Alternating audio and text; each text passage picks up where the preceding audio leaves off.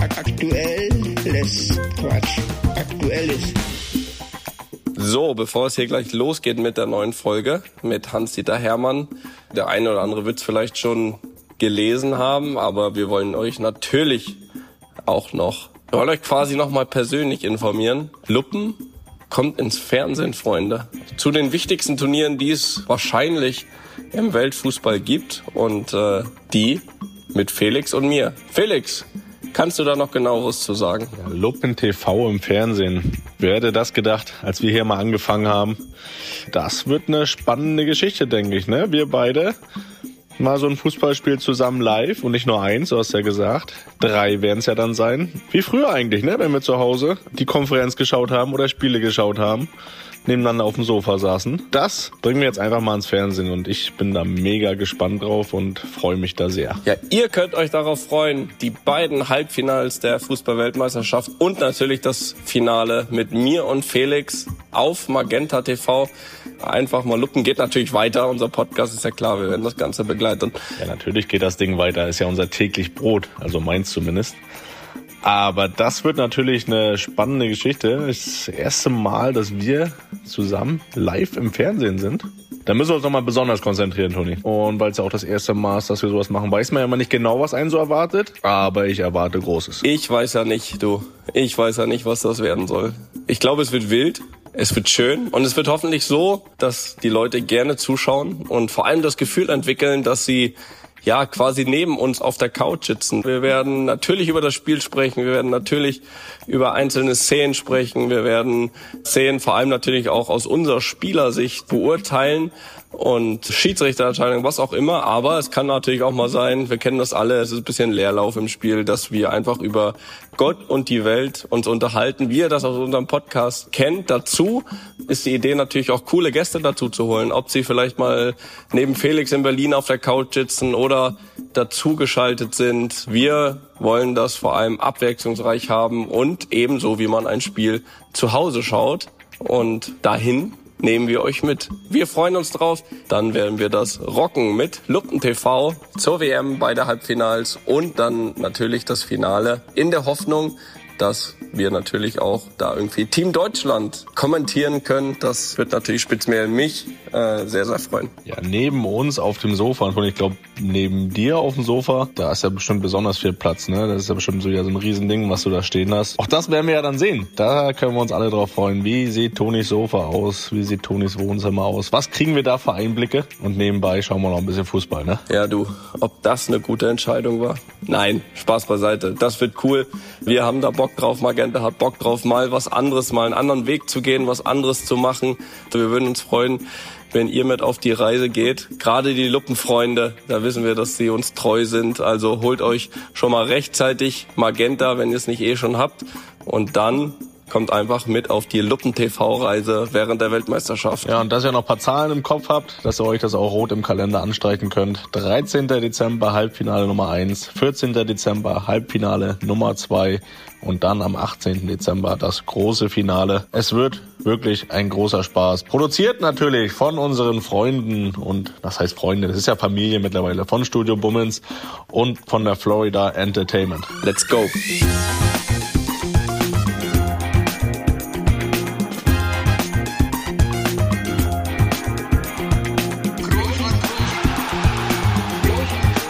Kann man nicht leicht heben, über den drüber, rüber, weg, rüber, weg.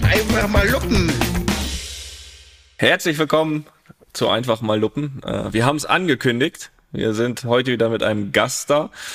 Und wir haben das wirklich schon, dieses Thema schon etwas länger mal auf der Agenda stehen, weil auch die eine oder andere Hörerfrage ja in diese Richtung schon mal ging. Und um es mal ein bisschen um die mentale Seite im Profifußball zu beschäftigen und äh, da haben wir, habe ich ein bisschen überlegt, aber ehrlich gesagt auch nicht lange, mit wem wir das äh, besser machen könnten als mit dem langjährigen Sportpsychologen Hans-Dieter Hermann, der jetzt schon seit äh, Hans korrigier mich seit 2004 bei der Nationalmannschaft ist. Das heißt auch mich viele viele Jahre begleitet hat Und äh, deswegen erstmal äh, herzlich willkommen bei Einfach mal Luppen, Hans. Ganz herzlichen Dank, hallo. Äh, ich weiß nicht, ob du hier schon mal reingehört hast. Ich weiß nicht, ob das eine gute Entscheidung war, von dir hier mitzumachen, aber das werden wir dann ähm, im Resümee, wirst du uns das dann, wirst du uns das dann sagen können. Äh, Hans, ich habe es eben gesagt, wir kennen uns äh, wirklich schon lange.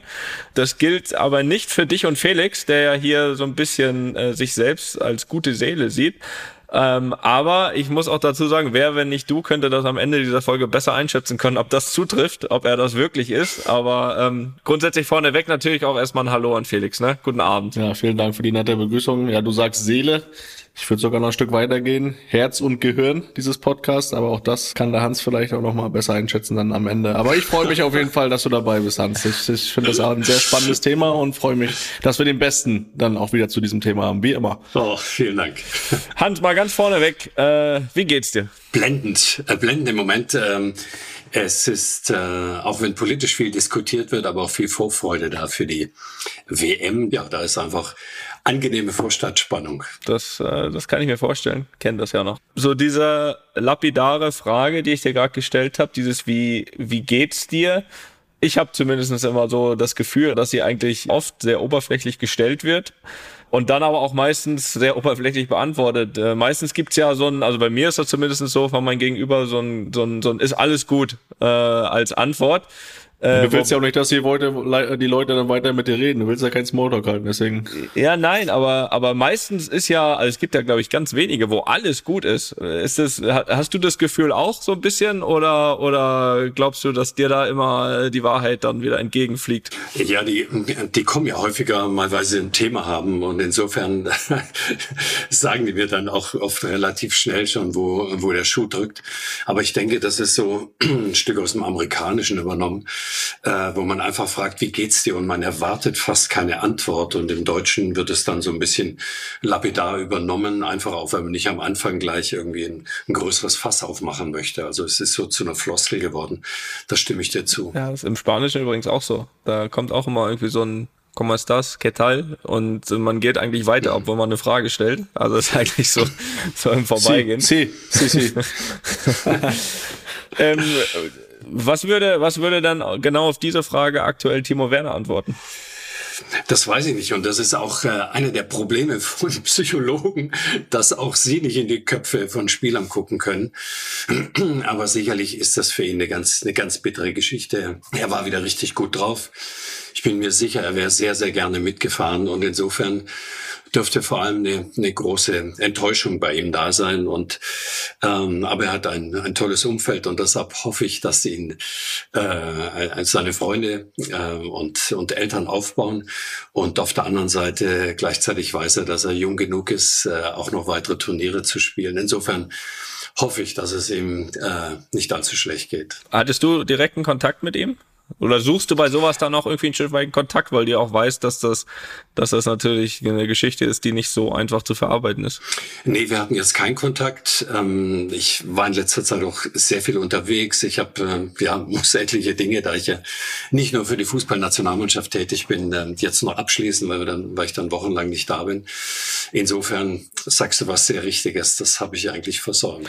Aber allgemein jetzt mal so mit so einer Situation mal weg vom Beispiel vom Timo Du hast eben gesagt, klar, immer auch ein Thema oder eine Frage, wie man dann irgendwie vom Umfeld auch ein Stück weit aufgefangen wird. Aber jetzt mal bei einem selbst geblieben, beim Betroffenen. Gibt's da irgendwas, wo du sagst, so geht man mit so einer Situation um? Weil man hört ja jetzt von vielen, ne? Also man alles, was sich jetzt so in dieser Woche äh, noch irgendwie verletzt, bedeutet ja quasi das WM aus. So schnell wie es dann irgendwie weitergeht, gibt ja jetzt wirklich schon mehr als eine Handvoll, die jetzt, glaube ich, sich in, innerhalb der letzten Woche verletzt haben, wo die WM dann plötzlich gegessen ist. Mhm. Äh, wie man da selbst ein Stück weit mit umgeht, gibt's da irgendwie was, was du jemandem da an die Hand geben kannst? Oder ist das einfach auch total personabhängig? Also wie jemand mit, mit belastenden Situationen umgeht oder auch mit Stress umgeht, das ist oft sehr individuell. Aber Äh, mein Beispiel war, glaube ich, gar nicht, gar nicht so schlecht vorhin, weil eins von den wichtigsten Dingen ist, und ich, ich glaube, das kannst du als, als, äh, wenn ich so sagen darf, als Familienmensch auch ganz besonders gut nachvollziehen, wenn es dir beruflich, also im Sport nicht gut geht, äh, aber du hast ein tolles Umfeld und du kannst dort einfach deine Gedanken lassen mhm. oder du kannst richtig traurig sein oder abgelenkt werden, zum Beispiel von den Kindern oder einfach durch gute Gespräche auch mal, dann ist das mit das Hilfreichste, was man haben kann, wenn man die richtigen Leute um sich herum hat. Mhm. Da geht es ja nicht nur um Verletzungen oder sowas, sondern auch, so wie du sagst, um irgendwelche Misserfolge und so weiter. Das stimmt ja. schon. Bei mir ist es vor allem dieses, ist nicht so, dass ich äh, dann sag, ist mir egal oder so, das nicht, aber vor allem dieses Ablenken ist es definitiv, wo man sagt, okay, man, man taucht sofort irgendwie in eine andere Welt ein, sofort, sobald man nach Hause kommt, hat man quasi gar keine Zeit mehr, sich über das andere Gedanken zu machen. Ja, also das ist, also Ablenkung in ganz unterschiedlicher Form kann zum Beispiel auch eine super Strategie sein, äh, wenn man große Enttäuschungen hat, äh, aber das ist nicht so leicht, weil die, die meisten, die sich äh, verletzen, müssen ja in irgendeine Art von, von Reha. Das heißt, das ist auch wieder Profitum und man ist dann in einem anderen Rhythmus drin. Also der nächste Tag ist ja dann meist wieder auch mit, mit irgendwelchen Maßnahmen, die sich auch rund um die Verletzung drehen. Also so leicht ist das gar nicht. Mhm. Aber natürlich zu Hause oder wenn man sich entsprechend gut bewegen kann an einem anderen Ort, das ist schon schön, wenn man da andere Erlebnisse auch einsammeln kann und eben nicht nur im Kopf der verletzte Spieler bleibt. Ja, definitiv. Ja. Wir wollen mal ein Zitat von Jupp Heynckes reinhören. Das stammt aus dem kaum gesehenen Film Groß, die Dokumentation. ähm, und da kannst du auch mal sagen, äh, wir hören mal rein. Du hast es offensichtlich gesehen, wenn du das Zitat kennst. Ja, ich muss ja. Und äh, Nein, wir hören mal rein und dann äh, kannst du ja mal sagen, ob du diese Aussage auch so unterschreiben würdest. Ganz große Spieler sind psychisch stark. Nicht nur großartige Fußballer, starke Fußballer. Nein, du musst, du musst im Kopf klar sein. Im Hirn wird viel mehr entschieden als mit, mit den Füßen. Ja, stimme ich zu. Absolut. Und das ist dann die Frage, ähm, wie man das angeht. Also es gibt tatsächlich Leute, die sind einfach mental unglaublich stark und jetzt ohne weil wir gerade in, in eurem Podcast sind. Aber Toni, du bist natürlich ein herausragendes Beispiel. Andere sind auch mental sehr stark und die ähm, haben sich dafür einiges beigebracht. Die haben einiges trainiert und, und den Kopf kann man auch trainieren. Also manche bringen es mit, andere trainieren dafür, aber letztlich entscheidet der Kopf immer, wie gut du bist. Vor allem auf professioneller Ebene ist das immer ein Wechselspiel zwischen Kopf und Körper. Ja, wir haben ja gesagt, wir wollen uns äh, dem Thema Sportpsychologie heute, heute mal widmen. Jetzt mal so ganz allgemein, auch wenn das Thema jetzt ja schon auch in den letzten Monaten, fast auch schon Jahren, äh, auch größer wird. Ähm, siehst du das Thema äh, in der öffentlichen Wahrnehmung immer noch etwas so tabuisiert? Nee, äh, das, das Thema eigentlich gar nicht. Das, also das liegt auch daran, weil, weil inzwischen zum Beispiel in jeder Trainerausbildung ist wirklich ein, ein Großteil auch Psychologie mit drin und äh, also da können die Sportpsychologen uns auch nicht beklagen. Was ein bisschen tabuisiert ist, ist, wenn tatsächlich jemand vermeintlich Probleme hat und dann würde er vielleicht nicht, nicht gleich an, an äh, jeder Zeitung erzählen, mhm. dass er jetzt bei einem Sportpsychologen mhm. ist, weil man sonst immer denkt, oh, welches Problem hat er denn? Und dann kriegt das so eine Eigendynamik. Deshalb sind die Leute mhm. oft eher ein bisschen zurückhaltender, wenn sie öffentlich drüber sprechen. Also das Gefühl habe ich ehrlich gesagt auch, weil ich glaube, das ist noch so, ich meine, du kannst mir zustimmen oder nicht, äh, Hans, weil ich glaube, das ist äh, natürlich auch immer ein Schritt, für einen Spieler, das öffentlich zu machen. Aber ich glaube, das ist trotzdem irgendwie immer noch in der allgemeinen Wahrnehmung dieser Schritt, der noch irgendwie fehlt. Also ich bin, ich, ich bin auch bei dir, finde ich, dass der allgemeine Tenor und die allgemeine Akzeptanz, sage ich mal, dieses Themas oder allein, dass auch in den Teams, also im Staff auch regelmäßig Sportpsychologen dabei sind, dass das, glaube ich, mittlerweile total anerkannt ist und irgendwie auch äh, als normal gesehen wird. Aber ich glaube, dieser, dieser Schritt, dass es dann auch öffentlich als normal gesehen wird, wenn einer sich mal irgendwie dazu bekennt, irgendein Problem zu haben und das eben dann in dem Sinne nicht als Schwäche gesehen wird. Ich glaube, dieser letzte Schritt, der fehlt auch immer noch. Würdest du das auch einem Spieler aktuell auch, auch noch nicht raten, sich da irgendwie öffentlich zu bekunden oder aufgrund der Reaktion oder wie wäre wie wär da dein Rat, wenn du gefragt werden würdest von Spieler XY? Ähm, also ich, ich selbst habe ja Schweigepflicht, also ich spreche sowieso nicht. Für mich ist es fast normal, dass man eigentlich über die Thematik nicht redet, wenn es überhaupt ein Problem ist. Ne? Es gibt, kommen ja auch etliche Leute, die sagen, hey, ich bin, ich will besser werden. Was hast du mir zu bieten? Was, was kann ich tun? Und da, da muss gar kein Problem vorliegen. Und das ist eigentlich so eine der ersten Schwierigkeiten dabei, dass man nämlich denkt, jemand hat ein Problem, wenn er zu einer Psychologin oder zum Psychologen mhm. kommt, der muss mit irgendwas nicht fertig werden. Das ist vielleicht so, dass er einfach so vom Kopf her manchmal besser abschalten möchte. Mhm. Ja, zum Beispiel vor dem Spiel. Manche machen sich noch so Gedanken in der Nacht vorher, schlafen dann nicht so gut ein.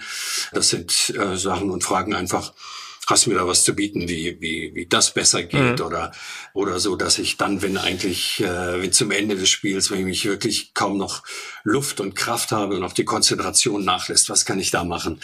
Ähm, das sind, es sind solche Themen, die aber nicht direkt mit einem Problem einhergehen müssen. Also mhm. das ist so fast 50-50 dass entweder ein Problem kommt oder auf der anderen Seite eben tatsächlich ein Wunsch nach nach äh, was Neues lernen, um noch stabiler zu werden. Ja, ja. Ich will aber gerne mal dann bei dem Problem auch äh, bleiben, was so zurückblinkend, du bist, ja, Toni hat es gesagt, jetzt schon auch länger, gerade im Profifußball auch dabei, äh, so die häufigsten mentalen Probleme, die, die da so begegnet sind?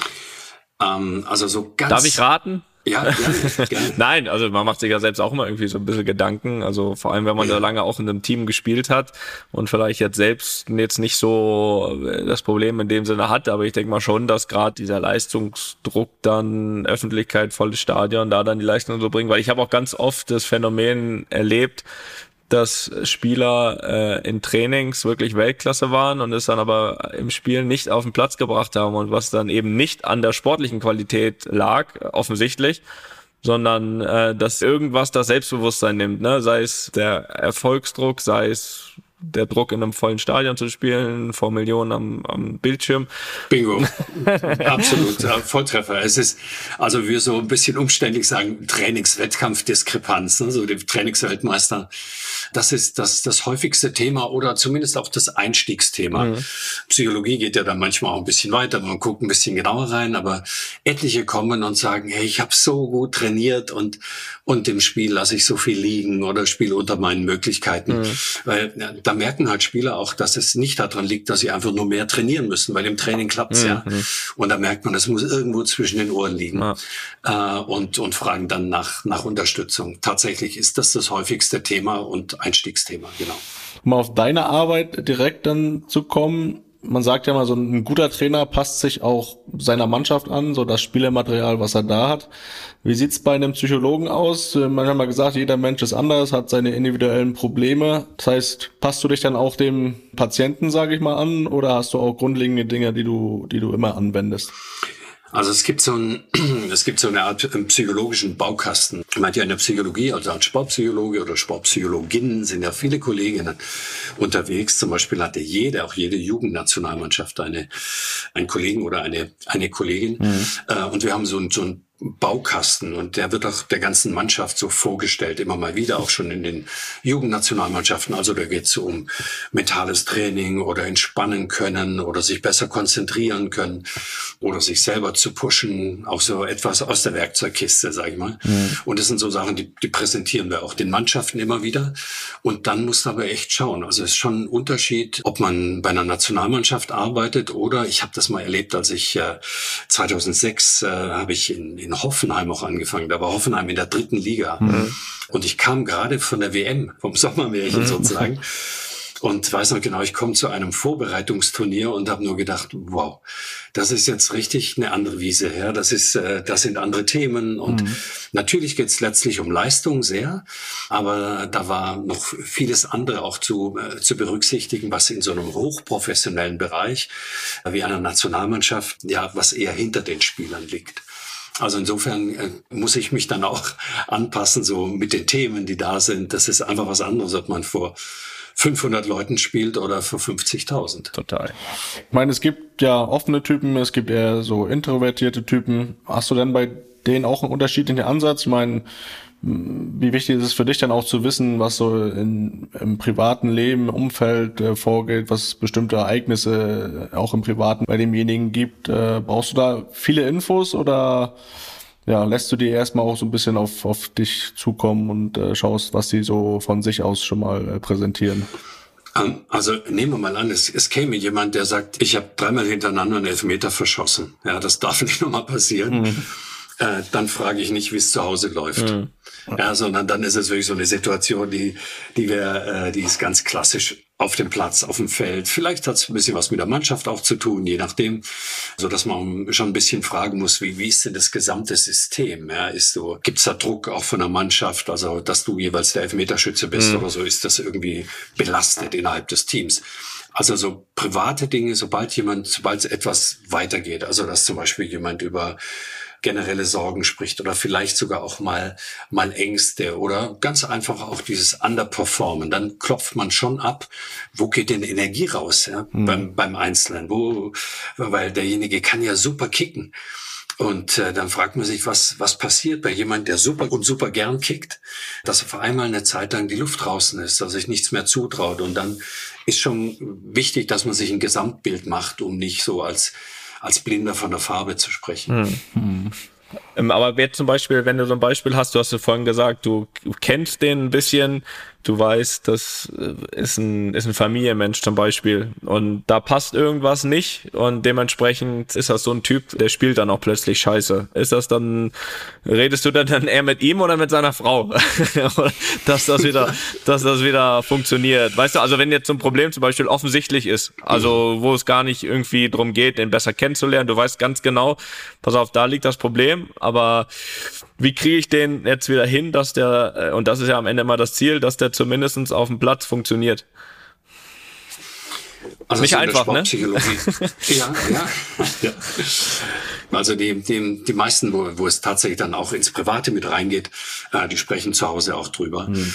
Und es ist aber eher die Ausnahme, dass ein Fußballer sagt, das Ganze, wie wir sagen würden, muss man so als System, mhm. systemisch sehen, äh, so dass der, der Hauptansprechpartner zunächst einmal, auch weil man sich ja nicht so ständig um sich hat, ist der Spieler und wir, wir gucken einfach, was, was der Einzelne zunächst mal, mal machen kann, bevor man irgendwie auch vielleicht in eine vermittelnde Rolle auch mal kommen kann, was aber auch eher die Ausnahme ist. Also also ich schaue mir an, wo, wo, hat der, wo hat ein Spieler Ressourcen und wo geht Energie flöten. Mhm. Und mhm. äh, diese Ressourcen sind dann, die können äh, in, in ganz unterschiedlichen Bereichen liegen. Oft liegen sie halt auch im Privaten.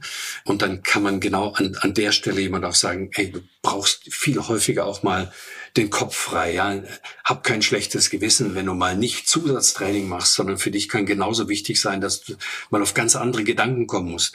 Äh, und das muss man natürlich eventuell auch mit dem Trainer besprechen. Natürlich nicht, dass das irgendwie da andere Schwierigkeiten gibt, aber wir gehen sozusagen immer ressourcenorientiert dran. Also welche Sachen kann ein Spieler für sich machen, damit er selber mehr in seine Mitte findet. Mhm. Und da äh, gibt's ganz unterschiedliche Dinge. Also es gibt, wir haben auch in der Nationalmannschaft schon immer wieder zum Beispiel auch sehr gläubige Spieler gehabt. Mhm. Ähm, und für die, dann geht es tatsächlich auch um, um, um kirchliche Dinge oder äh, Sachen, die im Glauben liegen, die vielleicht für jemand anderen völlig fremd wären. Hm. Es gibt ja immer, das haben wir alle gerade als Profifußballer ja schon mal dann um die Ohren bekommen, so Aussagen wie, der verdient ja seine Millionen, also muss er auch immer abliefern. Wie oder was entgegnest du solchen Aussagen? Das ist wirklich eines der, der dümmsten Sätze, die ich kenne. Jeder, auch, auch, wenn er, auch wenn er nur ein Achtel von diesen wirklich sehr hohen Gehältern hat, jeder möchte sein Bestes geben. Mhm. Man ist ja in der Öffentlichkeit, man wird bewertet, man sucht selber die Erfolge. Man wird nicht automatisch dadurch besser. Das wäre ja auch furchtbar, wenn man sagt, wenn mir jetzt jemand mehr Geld gibt, dann muss der auch mehr, äh, mehr leisten, sondern er bekommt mehr Geld, weil er im Prinzip mehr kann mhm. als viele andere, was dann für die Mannschaften ein großer Vorteil ist. Ähm, aber ich werde niemand zum Beispiel zum schneller Laufen bringen dadurch, äh, dass man ihm sein Gehalt erhöht. Mhm. Ähm, für die Spieler selber ist das oft sogar eine ganz große Last. Also das ist auch ein Thema, was ich immer wieder mit Spielern schon besprochen habe, die, die sagen, die kommen zu einem neuen Verein und sagen, boah, ist der jetzt 20 Millionen wert? Äh, und sie empfinden es als große Last mhm. und sie hören es natürlich auch. Ähm, dabei ist das eher eine Marktfrage. Das ist ja in den seltensten Fällen, dass das äh, bei jemand selbst auf dem Konto landet, sondern das sind, sind Prozesse, die Spieler gar nicht im Griff haben. Also ich erlebe sogar eher mit denen, mit denen ich zu tun habe, dass das Finanzielle eher Ballast ist und dass man natürlich weiß, dass man immer sein Bestes geben möchte, völlig unabhängig vom Gehalt. Hm. Das ist auch meine Erfahrung übrigens. Also es gibt natürlich immer diesen einen oder diese zwei Ausnahmen von der Regel, sag ich mal, ne, die dann doch plötzlich ein bisschen schneller laufen, wenn sie ein bisschen mehr Geld bekommen. Aber das sind ja nicht die, über die wir reden. Zumindest nicht die 99 Prozent, über, über die wir reden. Hans, es gibt bei der Nationalmannschaft immer einen ganz festen Raum äh, und da steht nur HDH dran, weil das ausgeschrieben zu lang wäre. Das ist nämlich deiner. Was mich mal so interessieren würde, weil ich war ja da selten, ne? das wissen wir beide. Ja. Wie besucht ist dieser Raum und vor allem wie besucht ist dieser Raum? Und ich spreche jetzt von dann immer diesen Länderspielreisen äh, und vor allem wie wie besucht ist dieser Raum? Jetzt sage ich mal im Vergleich zum Beispiel von vor 15 Jahren oder vor ja 15 Jahren sagen wir mal merkst du da selbst auch den allgemeinen Wandel von dem Thema? Den Wandel merke ich schon. Ähm, der, der, Raum ist eigentlich immer, immer noch gleich besucht. Mhm wenn es so in einer direkten Stundenzahl oder so haben möchtest, wir, wir Betreuer, wir, wir laufen ja sozusagen in, in eurem Rhythmus mit, ja, naja. Zwischen, zwischen Training und Essen und, und Sitzungen und äh, dazwischen, wenn da, wenn da Luft ist, dann äh, können eben auch die anderen Angebote benutzt werden und die, die Sportpsychologie oder, oder mein Job äh, ist eben nicht nur für die Spieler da zu sein, sondern äh, auch für die Trainer und für, für das Umfeld. Auch da gibt's immer wieder, äh, wieder wieder Themen. Und insofern ist dieser Raum mehrmals am Tag benutzt. Und das ist manchmal sehr lange. Also wenn man, wenn man etwas Luft hat, dann kann es schon mal sein, dass Spieler auch ein, zwei Stunden bleiben. Insofern ist dann da auch äh, sehr ruhig und dann geht die Tür nicht auf und zu. Mhm. Äh, aber es ist ein, ein regelmäßiger Betrieb, aber es ist nicht so, dass man sich vorstellen kann, dass die Spieler jetzt ständig Schlange stehen mhm. dabei, sondern das kann man ganz gut, ähm, ganz gut einteilen. Okay. Ähm, lass uns mal so ein bisschen Richtung, Richtung WM schauen. Ähm, was mich mal so interessiert ist, ich meine, du kennst ja äh, die ganzen Spieler, die jetzt äh, nominiert werden. Also außer Hansi holt jetzt noch ein Ass aus dem Ärmel. Zumindest hast du da, sagen wir mal, 95 Prozent aller Spieler kennst du. Ist das auch so, dass du jetzt so in den Wochen gerade vor der WM, gerade weil es eben diese Vorbereitungszeit äh, jetzt eben auch nicht gibt und es direkt losgeht, ist es da schon so, dass du dass du auch äh, gerade die Nationalspieler ein Stück weit beobachtest, wie sind die verschiedenen Situationen, äh, auch teilweise in Kontakt gehst mit ihm jetzt so in den letzten Wochen als, als auch ein Stück weit als Vorbereitung? Ähm, das ist weniger die Vorbereitung. Also die diese es gibt zu etlichen Spielern auch immer Kontakte mhm. äh, zwischen den Länderspielen. Mhm. Ähm, aber es gibt Sachen, die, die ich vorbereite, so zwischen äh, Teambuilding. Wir haben ein paar Aktionen geplant, äh, die sind äh, ja recht aufwendig im Vorhinein schon. Hm. Manches hat mit Video zu tun und anderem. Man trifft sich äh, mit den Trainern, mit anderen Betreuern vorher. Insofern äh, gab es mehrere Sessions in Frankfurt äh, in ganz unterschiedlichen Konstellationen, weil äh, du sagst gerade ganz richtig, es geht eigentlich direkt los. Mhm.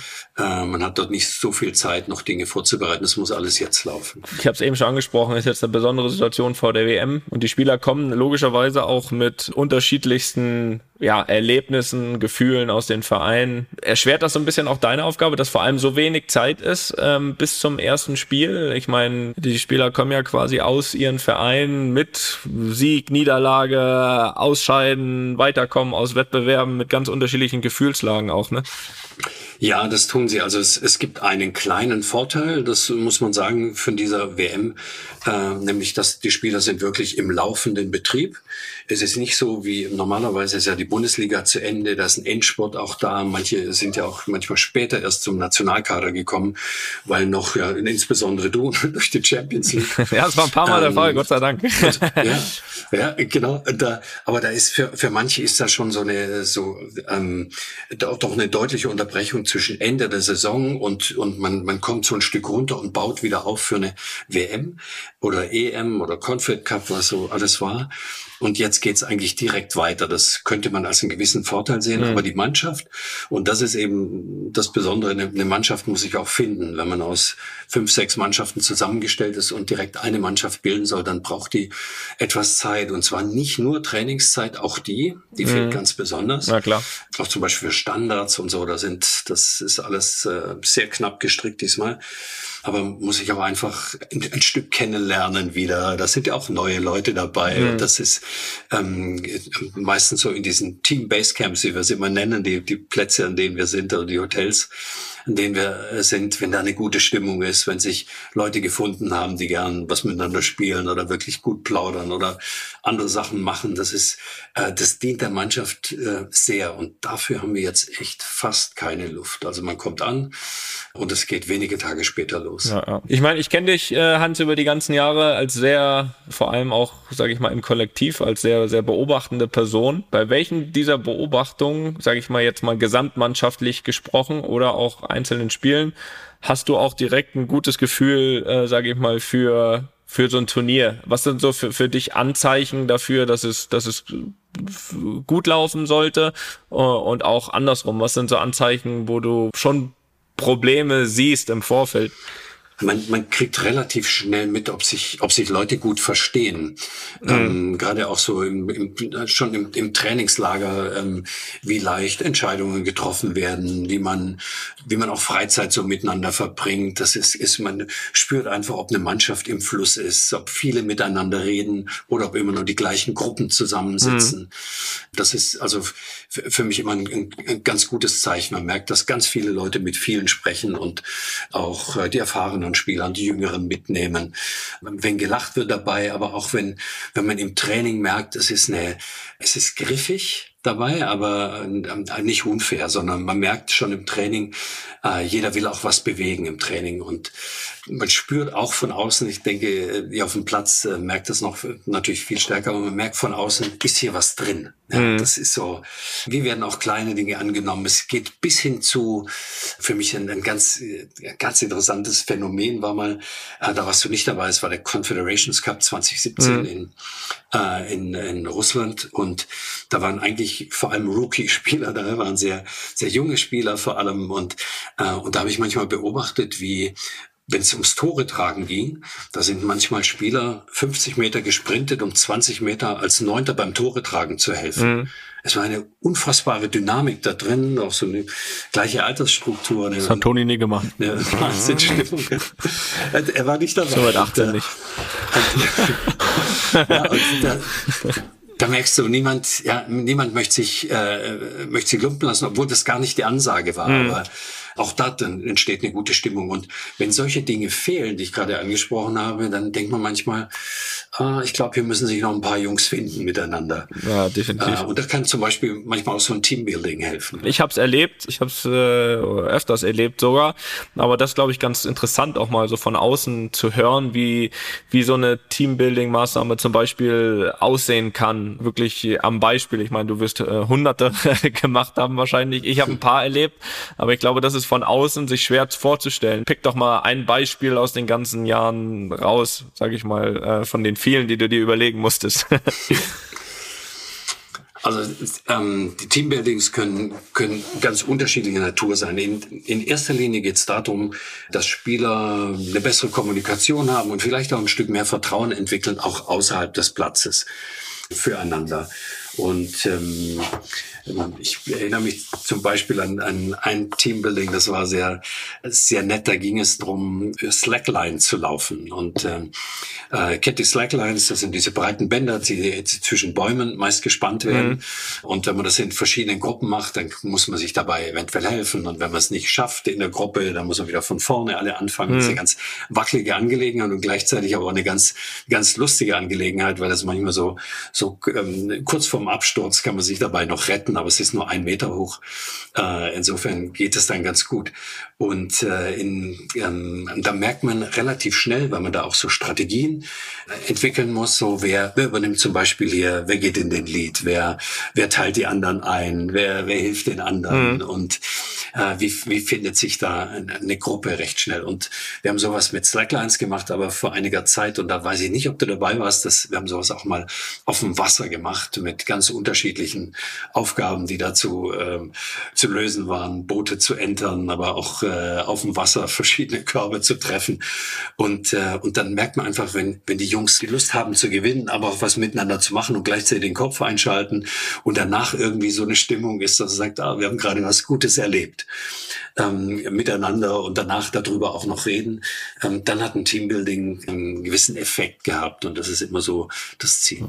Ich, ich als Hobbypsychologe hätte jetzt gesagt, einfach Mannschaftsabend, kein Trainer dabei, dann äh, das, das hat bei uns immer geholfen, bei meinen Mannschaften. Aber das würde ich, das würde ich auch nicht äh, äh nicht nicht machen wollen. das ist das das ist auch wichtig. Vielleicht nur bei der Nationalmannschaft nicht ganz so leicht, wo der Aufmerksamkeit dann doch noch mal ein bisschen ein bisschen höher ist, ne? Ja, aber es gibt schon es gibt schon die Zeiten, wo wo wirklich die Spieler ganz unter sich sind. Ähm, zumindest die meisten. Mhm. Und die, die, da geht's jetzt äh, vielleicht nicht darum, was du was du gerade nur im Hinterkopf hattest, ja. sondern vielleicht am Feuer auch mal ein Bierchen dazu trinkt. Das ist tatsächlich bei der Nationalmannschaft, ähm, habe ich das äh, nicht, nicht erlebt, dass großartig Alkohol getrunken hm. wird. Das ist äh, gar nicht. Also nicht während eines Turniers. Hm. Danach, ja. das ist ein gutes Zeichen, wenn es danach äh, stattgefunden hat. Jetzt mal äh, könnt ihr gerne auch beide beantworten. Die Frage, wie oft war dann so euer Austausch, wenn äh, jetzt mal so ein Turnier war. Ich kann mir vorstellen, bei kürzeren Lehrgängen war das dann eher weniger der Fall. Aber gerade vielleicht mal bei so einem Turnier, Toni, Hans, äh, wie war euer Verhältnis, Austausch? Ich habe Toni vor allem ähm, gesucht als, äh, als Führungsspieler. Er hat natürlich durch seine Stellung in der Mannschaft und natürlich auch durch sein hohes Ansehen, ne, ist ja äh, enorm erfolgreich, auch über, über den Verein. Und da gucken natürlich auch andere Spieler hin. Was für mich immer toll zu sehen, wenn Toni einen bestimmten Weg geht, dann ist das für die anderen auch klasse. Ja. Deshalb war das eher so manchmal, dass ich eine Frage hatte, so, was hast du für einen Eindruck von der Mannschaft? Sollten wir da noch was machen? Oder so, dass er mal als Vorbild für was vorausgehen konnte. Da, ähm, da habe ich ihn gerne für angesprochen. Ja, definitiv. Also wenn wir miteinander gesprochen haben, dann ging es halt wirklich meistens um die gesamte Mannschaft. Also was einem irgendwie auffällt. Natürlich haben wir auch dann mal kurz nach dem Spiel, ist der Hans auch öfter mal zu mir gekommen, wie er äh, das auf dem Platz empfunden hat und so. Aber äh, wenn wir gesprochen haben, war es halt meist, was hat Hans auch für ein Gefühl von der Mannschaft her? Passt das zusammen? Äh, fehlt äh, jetzt sag ich mal auf der Ebene noch was? Das waren eigentlich so die Themen weniger so die persönlichen. Da hatte ich ja vorher schon gesagt, dass es eigentlich ich jetzt auch nicht ganz so der Typ war. Also was heißt Typ? Ich weiß nicht, ob man da der Typ sein muss, aber wenn dich halt gewisse Sachen nicht so aus der Bahn bringen, dann ist es ja auch logisch, dass man jetzt nicht, dass der erste Weg nicht zum Sportpsychologen führt, ist ja klar. Aber trotzdem war es mir immer wichtig, einfach auch seine Meinung zu hören, weil ich ihm natürlich da ein deutlich feineres Näschen attestiere als mir, gewisse Anfänge von was Gutem oder auch nicht Gutem zu erkennen. Und deswegen war es für mich immer wichtig, äh, sein Feedback zu haben. Also das definitiv. Hans, so dein Verhältnis zu den ja, Bundestrainern, ob es jetzt Hansi Flick aktuell ist oder auch über viele Jahre äh, Jogi Löw. Wie ist da der Austausch äh, sehr eng, täglich oder auch mit gewissen Abständen? Kommt auf die Zeit an, aber es ist schon sehr, sehr vertrauensvoll. Ich habe wirklich das große Glück, so lange dabei, äh, dabei sein zu dürfen. Hm. Dann lernt man sich natürlich auch, auch nah kennen, auch, äh, auch man weiß Privates und ähm, aber das heißt trotzdem nicht, dass man ständig zusammenhängt. Also wir haben jetzt, jetzt vor der WM gibt es einen sehr äh, regelmäßigen Austausch mit den Trainern. Ist ja nicht nur, nur Hansi, sondern ist auch äh, Markus und Danny. Äh, auch wir haben auch einen Standardtrainer mittlerweile. Ähm, auch da haben wir viel vorbereitet mhm. ähm, für die WM. Insofern, da ist dann regelmäßig und viel Austausch. Und wenn wir haben ja zum Beispiel diese große Pause der, der Länderspiele meistens zwischen November und März und so. Und dann äh, ähm, bis mal an Weihnachten und äh, vielleicht noch mal im Januar und einmal im Februar. Aber mehr Kontakt ist dann in der Zeit nicht, hm. weil es äh, ja jeder dann auch andere Themen hat. Ja, klar.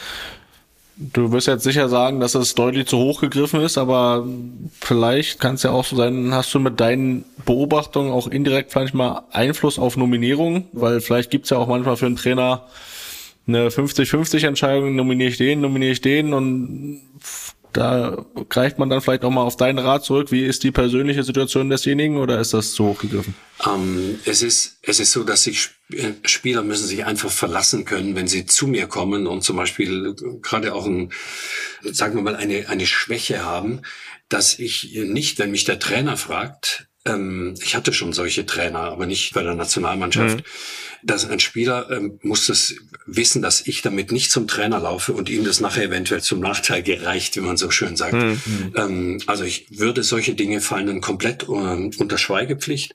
Ich würde dann eher zum Beispiel, wenn es zwischen zwei Spielern geht, die Stärken des einen und die, und die anderen nennen. Und der Trainer sagt dann zum Beispiel, mir ist aber im Moment wichtig, weil mir fehlt dieser Typus mhm. mehr in der Mannschaft.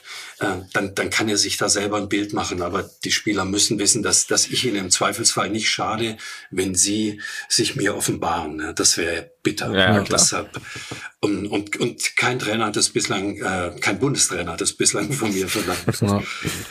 Du hast viele Spieler kommen gehen sehen, hast viele Hochs und Tiefs dann auch mitgemacht in der langen Zeit. Jetzt sind da ja geschehene Ereignisse wie zum Beispiel die WM 2018 in Russland, um mal mit einem negativen Beispiel zu beginnen. Hast du vielleicht sowas kommen sehen schon in, aus deiner Erfahrung im Vorfeld oder vielleicht auch im Nachhinein äh, aus deiner Sicht äh, Gründe für dieses Negativerlebnis? Ähm, ja, ich habe schon, ich habe schon ähm, Dinge, Dinge kommen sehen. Ich will aber da nicht nicht zu hoch greifen, weil vor einer vor einer Meisterschaft man ist immer, man guckt, passt alles und äh, da, da sieht man oft auch auch Themen vorher auch bei Europa- oder Weltmeisterschaften, die sehr gut ausgegangen sind, wo man auch denkt, boah, hoffentlich passt wie, wie ging das denn? Da. nee, weil da ist einfach, weil, weil man hätte ja gern, dass schon alles perfekt läuft im Vorfeld. Ja. 2018 haben wir, haben wir vor allem, haben, haben die Vorbe die unmittelbaren Vorbereitungsspiele, die haben schon eine Sprache gesprochen, dass wir ganz viele starke, hochmotivierte Spieler haben. Mhm. Ähm, aber man hat gesehen, da, das passte nicht wirklich ganz zusammen. Die Mannschaft war nicht im Fluss im Vergleich zu Spielen, wie ich sie vorher erlebt habe, denn die, das war ja wirklich eine, ähm, eine tolle Zeit, auch, auch vorher. Die WM-Quali war mit, mit Rekordtoren, hm. die ein Jahr vorher hat die Mannschaft, die den Confed Cup gespielt hat, war super erfolgreich, hat den auch gewonnen. Die U21 war Europameister. Es war so ganz vieles, hat hervorragend gepasst. Und vor dieser WM hat man plötzlich gemerkt, wow, es ist einiges Sand im Getriebe. Aber nicht in dem Sinn, dass man das Gefühl hatte, da wollen ein paar nicht oder so, sondern es war nicht im Fluss. Und das war schon spürbar. Hm. Vielleicht mal umgekehrt, um ein positives Beispiel zu nennen, 2014, äh, wie sah es da im Vorfeld aus? Genau, das meinte ich. Also im Vorfeld gab es vor allem äh, medial war, äh, waren wir ziemlich unter Druck 2014. Es gab es gab einen ganz traurigen Unfall während einer Art von Teambuilding-Maßnahmen mit einem Zuschauer. Einzelne Spieler sind medial unter Druck gekommen, weil sie sich im Vorfeld nicht so gut aufgeführt haben. Und noch so ein paar personalisierte Themen. Das war ja 2018 auch der Fall. Ne? Ja, stimmt. Und, und, aber es war dann, ja, klar. Und dann äh, Pannentrainingslager hatte man damals gesagt. Äh, und so, also das war, und ähm, da, da meinte so die Medien haben, haben häufig geschrieben, das wird unglaublich schwierig 2014, weil da, da stimmt ja nichts. Aber so intern äh, hat man schon gemerkt, auch die Mannschaft hatten, äh, die ist, die ist super zusammengewachsen. Da, da geht schon was. Mhm. Ja. Ja, du hast recht, Toni. 2018, da könnten wir noch ein paar Dinge mit anführen, die äh, dann eher ins Politische noch gehen, die dann ja. auch viel Diskussion waren. Das war, da waren einfach viele Themen in der Luft. Das stimmt. Aber ich, um das mal aus Spielersicht auch noch mal einmal so kurz ja, wiederzugeben. Also, das sind mit Sicherheit Themen, die entweder förderlich sind oder weniger aber man sieht ja auch diesen unterschiedlichen Ausgang von den Turnieren. Das heißt, es sind natürlich nicht nur diese Geschichten und natürlich sind das ein paar Sachen, aber das sind auch teilweise Sachen, die jetzt die Mannschaft im Inneren manchmal auch jetzt nicht so berühren. Aber was, was glaube ich ein Riesenunterschied war, ist, dass wir das Gefühl hatten, wirklich 2014 da irgendwie als totale Einheit. Man hatte das Gefühl, dass viele äh, jetzt mal vom sportlichen Aspekt absolut auf, auf ihrem Hoch sind. Viel, viel mehr mhm. Spieler als 2018 beispielsweise auf ihrem Hoch waren, rein altersmäßig. Und äh, dass sowas schon hilft, dass sowas in der Mannschaft schon Halt gibt. Dazu hatten wir ähm, sensationelle Typen dabei, auch in einer Vielzahl, die auch viele Dinge geregelt haben, die sich selbst nicht wichtig genommen haben, äh, ob das ein Peer ist, ob das ein Miro ist, ob das äh, alles Leute, die die dieses eine Ziel hatten, weil sie wussten, das ist wahrscheinlich das letzte Turnier und dafür gefühlt ihr Leben gegeben hätten, um mhm. dort diesen Pokal zu holen. Und das hat man Tag für Tag gespürt dort in Brasilien. Und wir waren mit Sicherheit nicht damals die talentiertere Mannschaft als 2018. Das würde ich definitiv verneinen. Aber wir waren in der Tat eine andere, besser zusammengewachsene Mannschaft als 2018. Und trotzdem hätte es 2018 mit ein bisschen Glück geht's dann nochmal weiter, ne? Ähm, ich meine, du weißt ja, Klar. weißt ja ist, wie so eine Dynamik ja. manchmal ist, auch während dem Turnier. Und es lag ja auch ja, äh, Turniermannschaft, ne? Es lag ja auch, es lag ja auch äh, nachweislich nicht an der Qualität der Mannschaft, weil wenn du nachher irgendwann mal sagst, okay, in einem, gegen, in einem Halbfinale gegen Brasilien oder Spanien oder da bist du dann die schlechtere Mannschaft, okay, dann kannst du das mal abhaken und dann geht's weiter. Aber es war ja definitiv nicht so, dass wir schlechter sind als äh, Schweden, Mexiko oder, oder Südkorea. Also das hatte dann definitiv auch andere Gründe, ja. Ja, Hans, jetzt haben wir, habe ich es dir gerade ein bisschen leicht gemacht über vergangene Ereignisse, äh, deine Gefühle. Jetzt hättest du jetzt alles erzählen können. Jetzt äh, kommen wir mal zu der zu der kommenden WM. Was ist denn da dein Gefühl? Weil da können wir dich ja dann wirklich drauf festnageln nach der WM. auf, auf ein Gefühl festzunageln. festzunageln. Ja. Das ist äh, also die, die, die Psychologie hat, ähm, es gibt es gibt einen schönen Satz, der ist nicht von mir, aber der heißt, die, die Psychologie tut sich sehr schwer mit Prognosen, insbesondere wenn es die Zukunft betrifft. Und äh, ja, du setzt das jetzt mal außer Kraft. Ja. Gut. Also gesagt, wir haben den Besten hier. Also die, die, ähm, die Mannschaft hat alles, um ganz vorne mitspielen zu können. Ja, und das ist, was Toni gerade beschrieben hat für, für 2014. Da würde ich auch sagen, ja, die Vorbereitung war nicht ganz einfach. Ähm, wir hatten ein, ein, ein, ein wahnsinnig gutes Auftaktspiel äh, 2014 und mhm. äh, es, es hat dann eine Dynamik entwickelt. Das Ganze äh, auch innerhalb der Mannschaft, das war schon schon faszinierend und ich glaube, da da steckt viel dran, wenn wir gegen Japan spielen. Äh, wie geht dieses Spiel aus? Schaffen wir dann diese diese gute Dynamik aufzugreifen und so etwas, wie Toni es auch gerade beschrieben hat, für 2014 sowas zu schaffen, wo man sagt, boah, jeder jeder gibt alles auch für den anderen. Es gibt so einen, einen, einen Satz von Hansi Flick, äh, Erfolg hat, wer andere erfolgreich macht.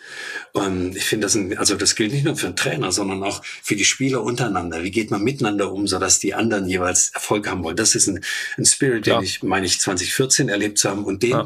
äh, kann man, wenn man so ein bisschen guten Einstieg hat in ein Turnier, dann kann sich der auch wieder entwickeln. Und dann kann unsere Mannschaft wirklich alles gewinnen. Okay. Also wir, also wir werden Weltmeister. Gut, dann können wir das äh, schon mal festhalten.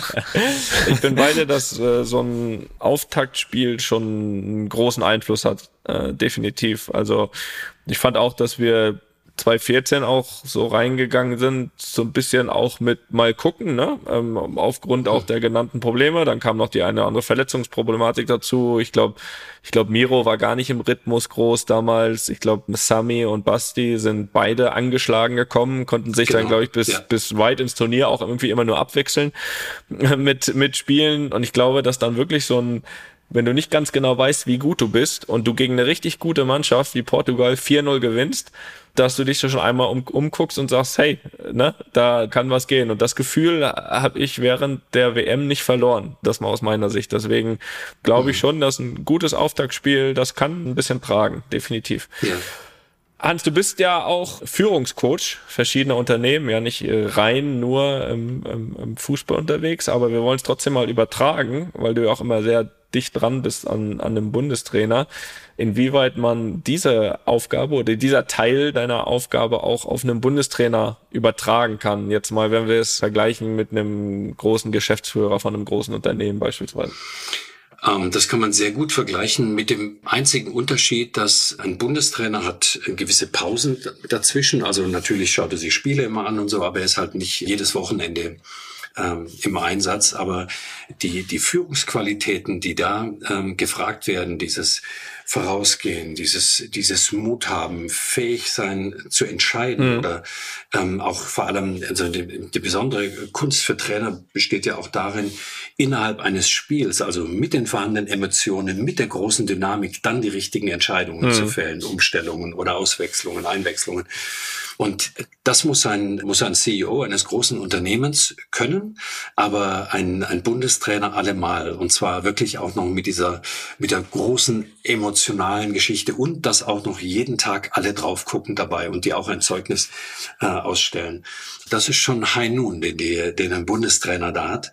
Und insofern können die voneinander äh, lernen. Also sowohl die, der, ein Bundestrainer kann mit einem CEO eines großen Unternehmens sich hervorragend austauschen über die Notwendigkeiten, die er so mhm. hat und, und den Stress und die Schwierigkeiten und umgekehrt auch, die können jeweils voneinander lernen. Mhm. Siehst du da so ein bisschen die, Tendenz aktuell so, ich habe das Gefühl, der Bundestrainer ist, ist Bundestrainer, ist aber gleichzeitig auch noch irgendwie politischer Sprecher für Deutschland oder zumindest für den gesamten Bereich Sport oder Fußball, äh, weil du dich ja eigentlich zu allem äußern musst. Ich muss ehrlich sagen, mir natürlich hat dieses Amt natürlich äh, nur, sage ich mal, eine hohe Schlagkraft, sprich das Wort hat Gewicht. Aber ist es nicht teilweise auch manchmal unfair, dem Bundestrainer dann groß auch äh, irgendwie politisch einzubinden, dass man äh, zu tausend Themen noch was sagt? Weil auch der Bundestrainer ist ja eigentlich nur erstmal Fußballtrainer geworden, weil ihm Fußball Bock macht. Ne? Ja, ja, äh, also das ähm, möchte man dem, dem Trainer auch immer wünschen, dass er vor allem zu Fußballthemen gefragt wird. Aber die Öffentlichkeit möchte wissen, wo steht da der Bundestrainer und der wird dann auch gleichgesetzt mit dem DFB. Also wie sieht der Klar, DFB das? Ja. Und so, das ist auch eine der äh, Künste, der, der Schwierigkeiten eines so öffentlichen Amtes, ähm, dass man eben weit über, über den Fußball hinaus äh, sich einbringen muss, aber da konnte Hansi ja schon ganz gut auch bei Bayern München üben. Das ist korrekt. Äh, und auch schon als Sportdirektor beim DFB vorher. Das ist richtig. Was ja in Deutschland auch immer übrigens gefühlt auf jeden Fall auch ein Land, was äh, wo das sehr sehr viel diskutiert wird. Also hier zum Beispiel deutlich weniger, zumindestens weniger um die Art, wie sowas aussehen muss.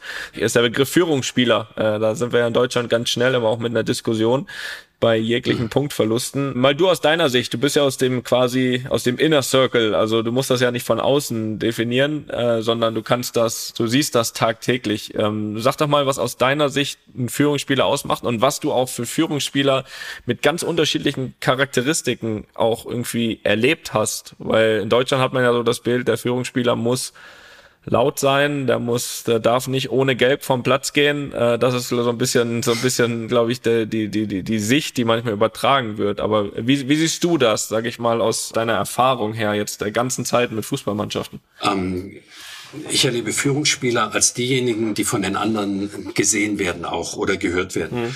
Also und, und dabei können sie von der Mentalität her sehr, sehr unterschiedlich sein. Also wenn ich es nochmal in deinem Beispiel, Toni, festmachen darf, ähm, du hast Führungsspieler, weil nicht weil du, weil du ständig zu jedem auch schon in der Kabine hingerannt bist, sondern einfach, du hast einfach so viel, die haben sehr viel Respekt gehabt vor dir. Und wenn du was gesagt hast, dann konntest du auch leise sagen und es wurde, äh, es wurde gehört. Für mich ist ein Führungsspieler also jemand, der ähm, viel Einfluss nehmen kann auf andere Spieler mhm. und insbesondere dann, wenn es nicht gut läuft. Und dann äh, schaue ich mir, schaue ich so auf den Platz mhm. und und sehe irgendwie jetzt ist äh, jetzt gerade irgendwas Blödes passiert was ist mit Führungsspielern? Sind die bei den anderen, haben die die Köpfe oben, äh, so dass die anderen zu denen hingucken können? Ne? Das ist also gerade ein jüngerer Spieler, für den ist das ganz wichtig, ob ein erfahrener Spieler oder ein sogenannter Führungsspieler Klar. einfach sagt, hey, weiter geht's. Und dieses, äh, und da ist zum Beispiel die Körpersprache ein ganz wichtiges Moment, auch schon in der Kabine.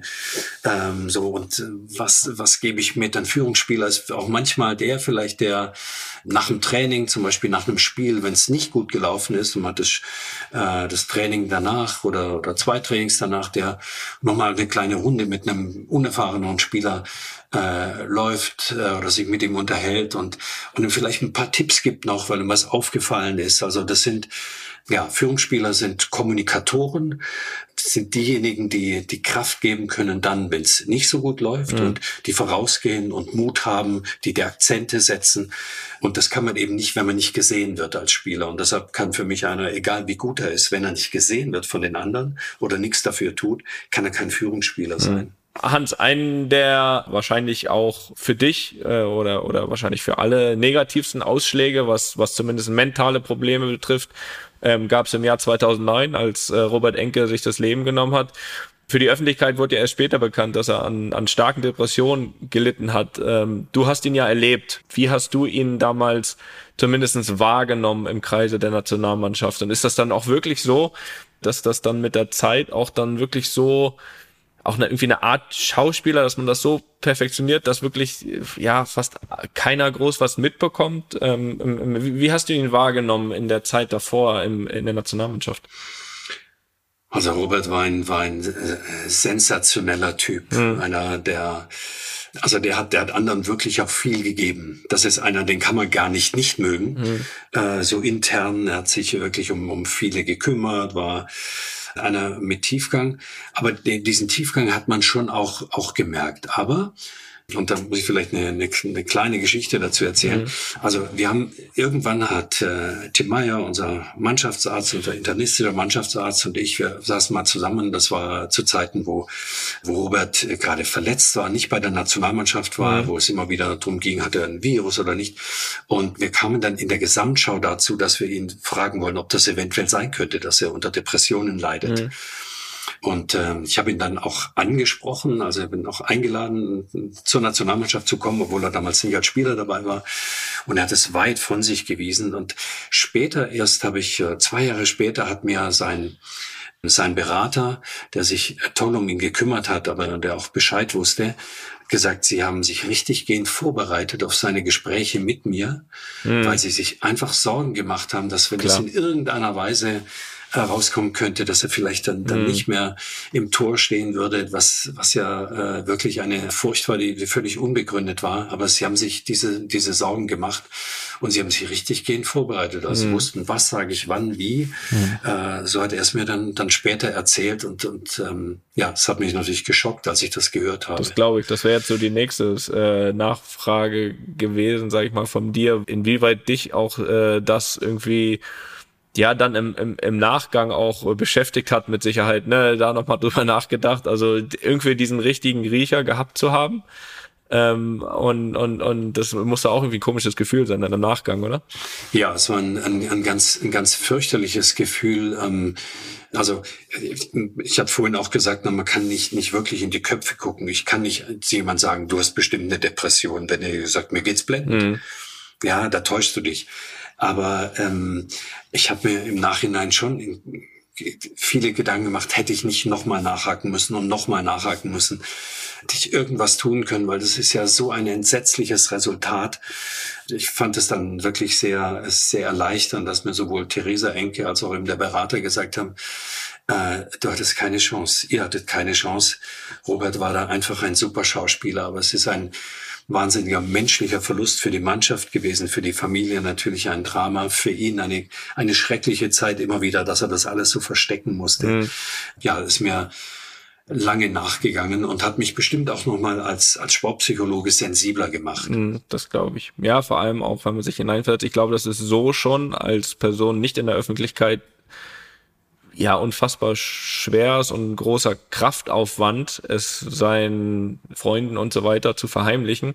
Und dann stellt man sich das auch mal auf dieser Ebene vor, wo wir dann Richtung Öffentlichkeit, Richtung Mannschaftskollegen, wo das ja auch noch in einer Zeit war, sage ich mal, wo ich sagen würde, wo, wo es wirklich auch darum ging, wie stark man ist. Ne? Also heute ja teilweise ja. auch noch, aber damals glaube ich noch ein bisschen mehr. Ähm, ja, äh, ähm, das war sehr, sehr interessant. Ähm, ich kann von meiner Seite aus dir natürlich äh, nur sagen, viel Glück bei der WM. Hans, ist das seit, seit langem, dass wir nicht zusammen auf die Reise gehen. Ähm, aber ich übergebe das ja. jetzt hiermit in deine Hände und und äh, und äh, werde auf jeden Fall äh, als Fan dabei sein. Äh, wünsch wünsch euch definitiv alles Gute. Ich kenne so viele Jungs, äh, Hansi äh, sowieso sehr lange ähm, dass ich euch da definitiv nur das Beste wünsche und äh, dir natürlich äh, wie immer einen guten Riecher bei gewissen Tendenzen, dass du da zur Stelle bist. Und äh, ansonsten, Hans, bleib gesund. Mir hat das großen Spaß gemacht. Danke für deine Zeit. Und äh, ich hoffe natürlich, dass wir uns auch äh, an welcher Stelle auch immer mal wiedersehen. Ja, das, das wäre schön. Ich danke euch beiden auch ganz herzlich. Es war mir eine Freude. Vielen Dank, auch eine Ehre, hier, hier sprechen zu dürfen. Ich habe im Vorfeld in, in das eine oder andere reingehört und gedacht, hab, toll, dass ich hier mit eingeladen bin. Also euch weiterhin äh, ja, viel, viel Spaß auch mit diesem, mit diesem Podcast und äh, äh, sportlich wie auch sonst. Alles, alles Gute. Vielen Dank euch. Danke. Auch von meiner Seite nochmal vielen, vielen Dank sagen. Ich fand es äh, mega interessant, hat mir auch sehr viel Spaß gemacht und vielleicht lernt man sich ja auch mal persönlich kennen. Dann, äh, ja, schön wär's. Danke, Felix. Vielen Dank. Okay. Ciao, ciao. Ja, tschüss. Ciao. Einfach mal Lupen ist eine Studio Bummens Produktion mit freundlicher Unterstützung der Florida Entertainment. Neue Folgen gibt's immer mittwochs. Überall, wo es Podcasts gibt.